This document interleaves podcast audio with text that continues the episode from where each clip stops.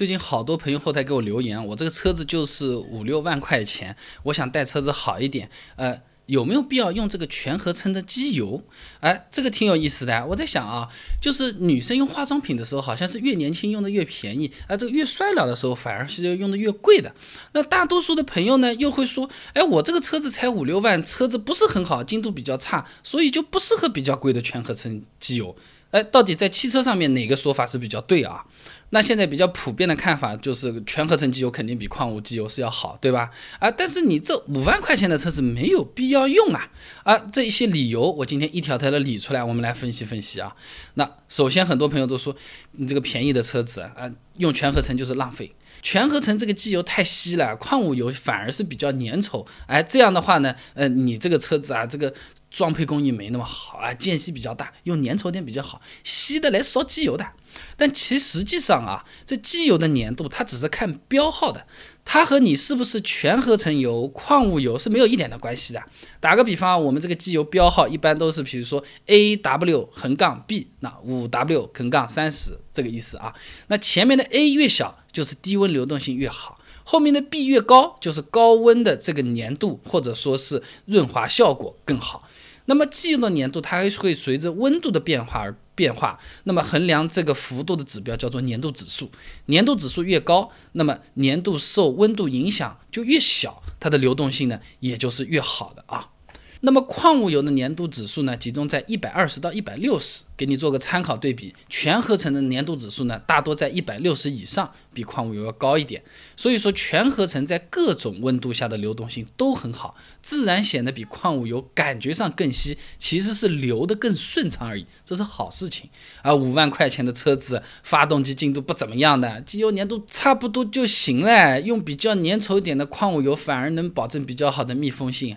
我这么跟你说，五万块钱最具代表性的什么车子？五菱宏光，一点五升发动机是和英朗凯越同系列的 L 二 B 型的。那国产品牌大多数都是仿造山寨这个日系、德系的这种发动机啊。虽然性能上不一定达得到这个仿制对象那么好，但是单纯说这个加工精度，这个差别不会太大的。因为大家这个生产线上用的都是来自瑞典 ABB、德国杜尔、日本纳克的机器人，即使真的间隙偏大。也不是选矿物油的理由啊，应该选择粘度稍大的机油，和全合成和矿物油真的是没有什么关系的啊。也就是说，五万块钱车子，它的发动机精度不一定就比贵的要差很多，哪怕它这个精度有差，有可能影响密封性，也是通过机油标号的粘度来解决问题，和用不用全合成机油一毛钱关系都没有。那么用全合成的机油比原车的矿物油到底好在哪里呢？我们五万块钱的车子要不要额外的多掏一两百块钱换成全合成油呢？首先啊，就是五万块钱的车子嘛，原厂配的都是矿物油，它是可以应对日常的这个驾驶和情况的。那主要也考虑到成本的问题，厂家也成本，我们买车也考虑到成本。那么再加上一般都是三千到五千公里做次保养，对吧？换个机油，那换的勤快，保持干净，也没有什么太大的这种问题啊。那么，既然是经济型日常普通驾驶的这么一个定位，它这种什么额外的冷启动保护啊，长久使用的抗磨损性能啊，啊，比较极限负荷的高温性能啊，都不会特别的好的。那相比矿物油全合成的这个油要好得多啦。那么全合成油主要和矿物油的差距是在于基础油的这个成分上啊。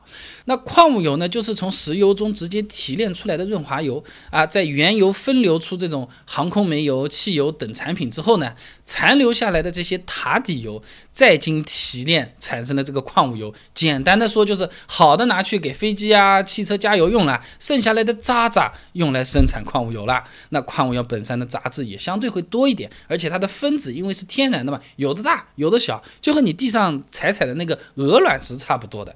那全合成它生产方式不一样啊，它是来自原油中的这个瓦斯气或者是天然气，其中的甲烷制出乙烯、丙烯，再经过聚合、酯化等化学反应炼成的，反正就是人工造的，你别管它怎么弄的。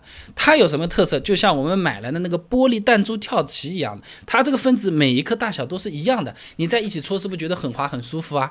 呃，你脚踩踩感觉也是还可以，对吧？还有按摩效果，踩在鹅卵石上面也有按摩效果。有点痛，是不是？每一脚踩上去不太一样，就是这么个区别啊。全合成它的分子排列整齐，基本没有杂质，润滑效果会更好，热稳定性、抗氧化性、粘度变化的稳定性都是要好过矿物油不少的啊。呃，那到底要不要换？换了会不会更划算嘛？对吧？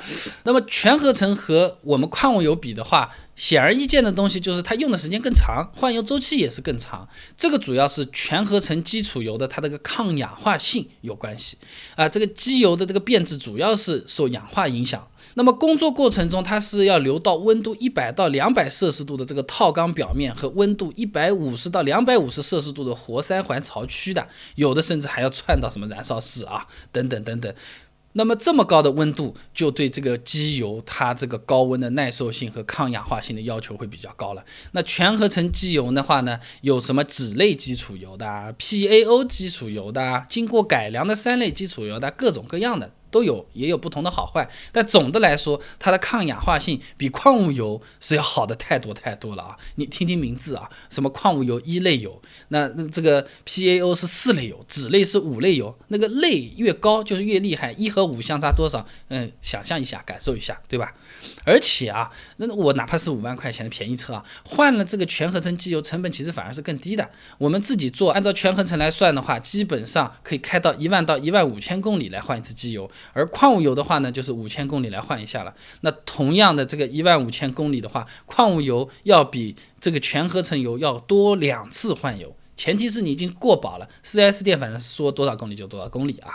那么。以美孚为例啊，五 W 杠三十的速霸一千矿物油，四升装价格两百四十块钱。同样是五 W 杠三十美孚一号全合成，四升装的话呢是六百二十九块钱。4S 店换一次工时费大概一百五十块钱，普通机滤二十五块钱，长效机滤八十块。我是往贵的说的啊，你参考一下，其他地方还有更便宜的。那么算下来一万五千公里的话，全合成是八百五十九块钱，矿物油是一千两百四十五块钱。相差在哪里？矿物油要多换几次，多换的那两次不光是机油钱，还有工时费，还要你开到 4S 店去这个路费，还要你到 4S 店运气不好排队费，是吧？时间就是金钱嘛，这些东西啊都是需要考虑进去的。总体的使用体验就是换油周期更长的全合成机油要来的更好一些。那 4S 店呢，经常会推荐我们这种经济型轿车用矿物油。啊，其实呢就是变相让这个车子多在我们 4S 店来几次，因为你来，那多做一次保养是多赚钱不说，我和你聊着聊着，你这个买一个，我和你聊着聊着，你那个套餐办一下，我和你聊着聊着，会员卡来一张。人家就是要靠这个赚钱的，你来的多对他是有好处的啊。那我们嘛，这个休息室里面开开心心的，杂志看看，咖啡喝喝，保养师傅有可能在后场已经让你的人民币从自己的口袋掏到人家的腰包里面去了。他们都有哪些套路，让我们开开心心的把这些冤枉钱花掉呢？而第一次做首保，除了换个机油机滤，还有哪些东西是一定要做，但是往往大家都不做的呢？刚才那些东西，我把它整理出了一个清单。如果你有兴趣想要了解一下的话呢，不妨关注一下我的微信公众号“备胎说车”，直接回复关键词“保养”就可以了。那我们这个公众号呢，每天都会给你推送一段超过六十秒的汽车使用小干货，文字版、音频版、视频版都有，你可以挑自己喜欢的啊。那想要知道首保除了换机油机滤，哪些事情经常会被忽略掉？哪些事情做了会影响这个车子的质保？反过来，哪些怎么做都不会影响。很简单，手机打开微信，搜索公众号“备胎说车”，回复关键词“保养”就可以了。备胎说车，等你来玩哦。